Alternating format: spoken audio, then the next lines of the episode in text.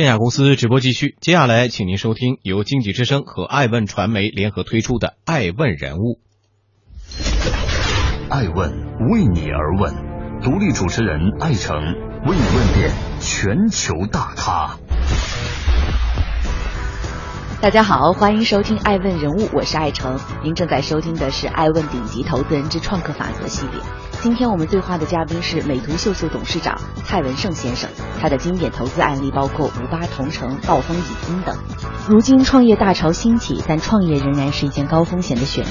据统计，在美国新创公司存活十年的比例只有百分之四，而在中国创业失败率高达百分之九十五。要说真正意义上成功创业者榜样，在中国蔡文胜算一个。他高中没上完，却在不经意间成为中国域名投资领域最成功的人。二零零零年互联网泡沫破裂时才触网，却被称为个人网站教父。创业成功后转行投资，更是成为中国著名的天使投资人。通过对他的采访，我们或许可以了解一些成功创业者身上需要具备的特质。成功创业者需要具备哪些特质呢？必须具备三条。嗯，第一，他是真的很喜欢去干这个事，而且是有做好心理准备要去承受很多的很多的挫折。嗯，这是这是第一点。那么第二点，我觉得是取决于他的学习跟适应能力。对，我们今天看那个，包括是马化腾，他也不是一开始就很厉害的。第三，我觉得跟运气还是有一点点关系。那听上去人为很重要，天命也很重要。有句话叫“尽人事，呃，听天命”。嗯哼。那如果说这个人笃定说我就是那个处于成功创业的少数人，他需要做什么呢？或者说他怎么发现自己就是这样的人呢？我觉得这点是在他碰到问题跟碰到挫折的时候才能分辨。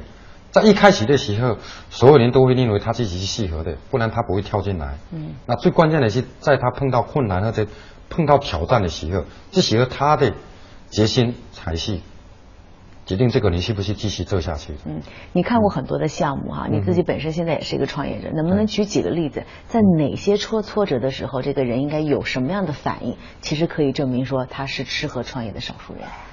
比如暴风科技，嗯，我们回头去看五年前，当时他决定去拆 VIE 这个时候，那当时因为所有的企业都要到美国去上市，所有人都要拿美元投机。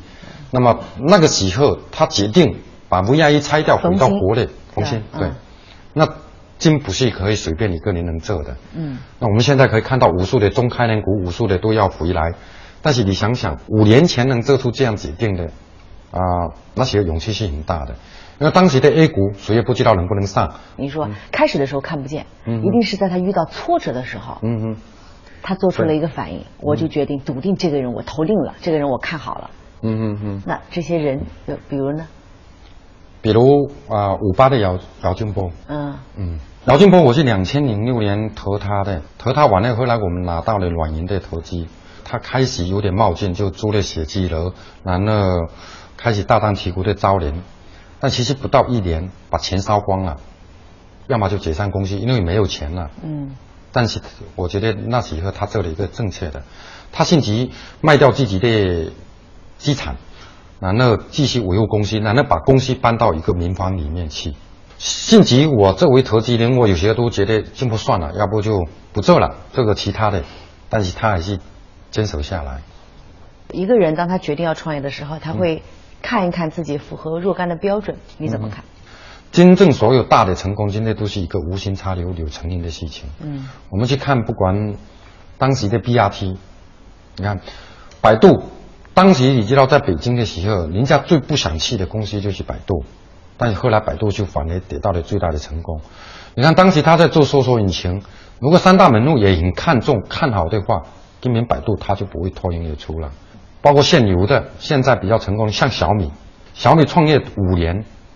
有一个细节就可以看出来，他当时雷军说他花了一个晚上的电话，要收服当时的刘勤来投他。我当时就想，如果他自己很看好，那几百万美金他自己投就可以了，他为什么不敢投？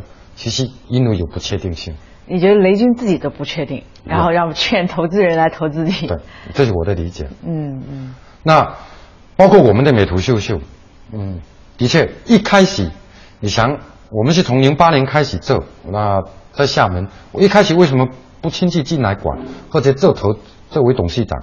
我其实也是在二零一二年，也觉得美图原来能影响那么多的人，原来能够做出更多的事情，我才全力投进来。嗯，所以我认为很多最伟大的东西，它真的是一个机缘巧合。嗯，那为什么会这样的成功概率反而更高了？因为如果一开始很多人都看到这个行业，看到这个东西，一定会有无数年的竞争，反而这个市场就不会出现真正的强者。嗯，创业成功是可以设计的吗？不可以。爱问是我们看世界最真实的眼睛，欢迎通过微信平台爱问 I ask 提出有趣、有用、有种的问题，主持人艾诚为你而问。